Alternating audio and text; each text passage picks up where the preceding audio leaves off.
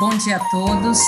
Meu nome é Fabiana Solano, sou sócia do Felsberg Advogados e eu estou hoje aqui para apresentar e participar do quarto episódio do TMA Woman, que é um podcast que foi uh, uh, desenvolvido agora pelo TMA para a gente dar pequenos é, é, é, drops ou pequenas palavras aqui sobre temas polêmicos uh, da reforma da lei de insolvências. E hoje eu estou aqui com a Tatiana Flores, que é counsel do Lefosse Advogados, uh, minha amiga pessoal. E uh, hoje nós vamos falar sobre deep financing. Oi, gente, bom dia. Super feliz de estar aqui com vocês nesse podcast, uma super iniciativa aqui do TMA. Agradeço pelo convite. Tá com discutindo um tema tão relevante com uma amiga e profissional tão brilhante como a Fabi. Então, sem maiores delongas, uma das alterações importantes e que vinha sendo aguardada aí por todos que atuam na área seria uma regulação, um provisionamento na lei que fosse um pouco mais assertivo com relação ao financiamento às empresas em crise, porque a gente sabe que quando uma empresa entra em crise, ela tem duas formas de conseguir capital, né? Uma é por meio do financiamento, que é o que a gente chama de deep financing, outra é via desinvestimento ou venda de ativos. E essas duas modalidades aí de obtenção de recursos que é tão uh, necessário para uma empresa que em crise, eles foram regulados aí, alterados pela nova nova lei. Então, com relação ao DIP, a gente tem uma seção nova, né, a seção 4A, que foi introduzida na lei, que é o artigo 69A e seguintes, justamente para introduzir na lei essas disposições aí sobre o financiamento do devedor e do grupo uh, devedor durante a RJ.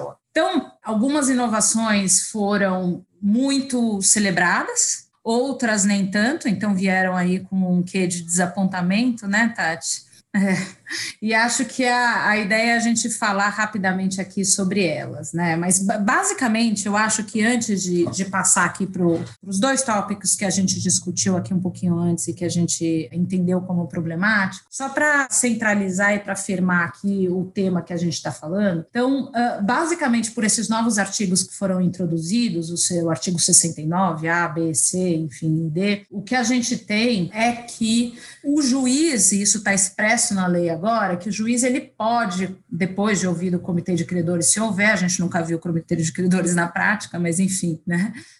Uh, mas o, o, o, juiz ele pode autorizar então a celebração desses contratos de financiamento, né, que sejam garantidos aqui por alienação fiduciária ou por uma oneração por outros bens, enfim, pertencentes ao ativo não circulante do devedor. Isso já acho que é uma primeira crítica, porque ele dá a impressão que ele limita aí o DIP a ser garantido por, por ativo não circulante, o que não, não faz muito sentido, e também acho que não é o sentido da lei, mas para financiar as atividades do devedor e as despesas de reestruturação, preservação do valor dos ativos. E a grande inovação, que era algo que causava e que era visto por muitos como algo impeditivo do DIP era o fato de que havia uma insegurança jurídica, porque o juiz de primeira instância até poderia conceder o DIP, mas havia um risco, uma insegurança sobre qual será o entendimento do tribunal. Daí, no tribunal, a gente ainda tem duas escalas. A gente fala do entendimento do relator daquele recurso, né, responsável pelo julgamento do recurso, com a decisão monocrática, e depois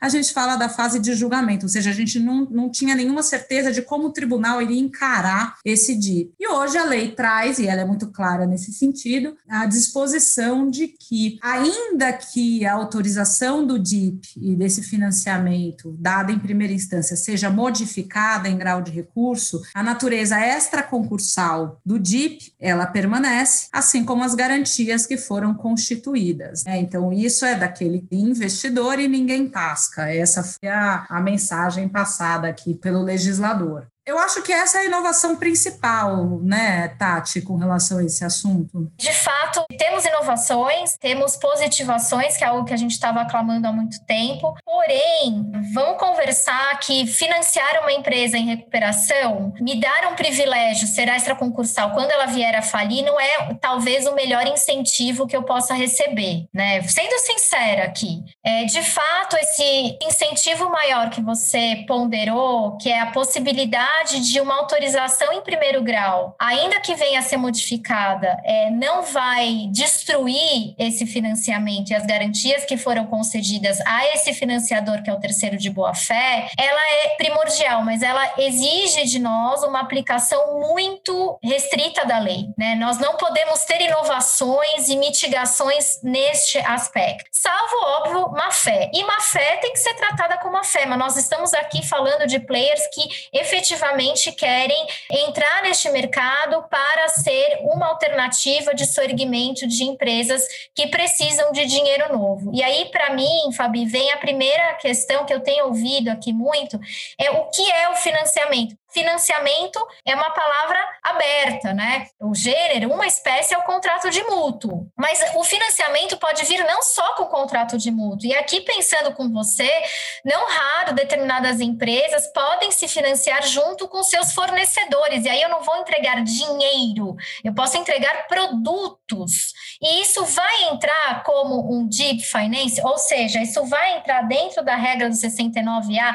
Eu preciso de uma autorização judicial para me financiar com os meus fornecedores para é, receber produtos de uma forma é, mais barata ou de uma forma mais eficiente? Essa é uma dúvida que eu tenho que, sinceramente, lendo o 69A, eu acho que a lei quis é, regulamentar financiamento de uma forma mais lata, é, não só contratos de mútuo, que são os mais corriqueiros, podemos assim, no ponto de vista de financiamento, mas que é importante a gente ter isso em mente para também é, dar esse privilégio para este financiador. E aí, Fabi, se você me permite, tem uma outra coisa que me incomoda quando eu leio a disciplina do, do financiamento. Por que, que me incomoda? Porque você destacou muito bem, ah, ó, fica tranquilo, hein, financiador, se o juiz de primeiro grau autorizar, mesmo que tenha recurso, o tribunal modifique tudo, o seu crédito permanece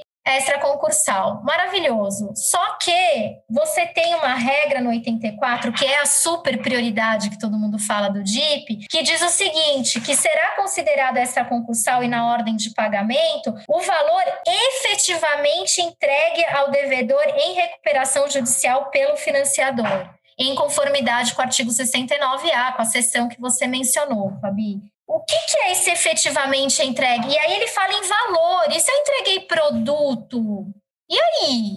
E esse produto virou valor? Como é que é o regulamento isso? Eu acho que a gente precisa ter um cuidado e uma atenção muito especial para a interpretação desse artigo 84, inciso 1b, para também dar toda essa pujança que a Fabi destacou no começo, né? Se eu sou um financiador, eu vou dar dinheiro, meu dinheiro tem juros remuneratórios, e aí não dá para ter a discussão com o devedor de que, ah, olha, esses juros aí, ele é quirografário, hein? Porque só está extraconcursal o que você efetivamente entregou. Os juros remuneratórios não incorporam o principal. Isso é uma discussão complicada e que pode afastar os financiadores que estão ainda olhando para ver como que essa norma vai ser aplicada aí pelo Poder Judiciário. É, é interessante sobre esses dois pontos, Tati. É, o primeiro deles, sobre o conceito de financiamento, é engraçado porque realmente a impressão que me dá, ou quando eu li aqui a primeira vez, por mais que o, o conceito de DIP que o legislador pretendeu, de fato, ele, ele é mais amplo, então daria margem a entender que estaria abarcado aí outras formas de financiamento, é, me dá a impressão que ele se preocupou com o mútuo, e essa é a preocupação inicial aqui do legislador, porque a coisa estava muito travada, e de fato estava. O que a gente via na prática era um exit financing, ou seja, ou um financiamento que era previsto no plano de recuperação judicial. As partes tentavam negocialmente uh, suprir essa, essa ausência de normas a respeito desse assunto uh, contratualmente. Né? Então, elas tentavam amarrar e negociar com os credores eventuais liberações de garantia, etc. e tal, e é, se valiam aí da decisão homologatória do plano, você incluía o DIP no plano, né? E se valia dessa decisão homologatória do plano aí para que aquele empréstimo fizesse sentido. O conceito do, isso que você colocou de você fazer um acordo com os fornecedores é interessante porque a lei ela dá um outro incentivo, né? Hoje em dia ela permite a criação de subclasses. E subclasses, assim, eu posso ter aquele credor parceiro, ou seja, a sua parte concursal, se você me financiar, eu te dou outro presente, que é você pode ter um tratamento eh, beneficiado no plano e receber o seu crédito aí com com maior agilidade, né? Entretanto, não resolve o problema do extra concursal, né? Porque na verdade você dá um presente para ele lá que é a dívida, mas e aqui, né? E o que, que, que faz com o fornecimento que eu fiz depois, né? Quis a empresa depois, eu vou estar sujeito ao quê? Que tipo de regime? Então a coisa fica num limbo aí complicado. Eu concordo com você. Poxa, apostei, apostei na empresa, né? Mais do que um financiador que vai dar um mútuo, eu apostei na empresa com os meus produtos, né? E ela veio a falir. E na falência, qual é a minha proteção, né? Se eventualmente o plano não for cumprido como esperado. É algo que me preocupa.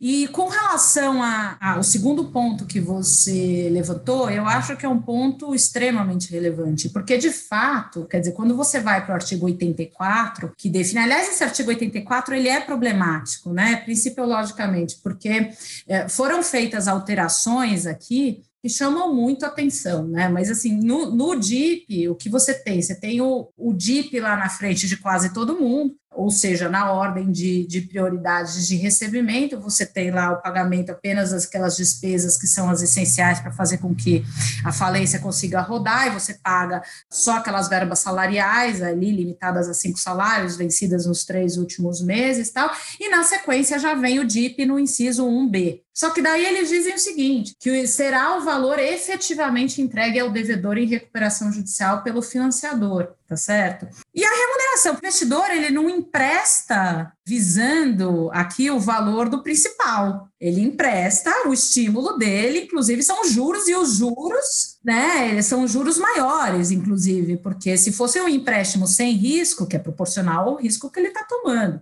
tá certo?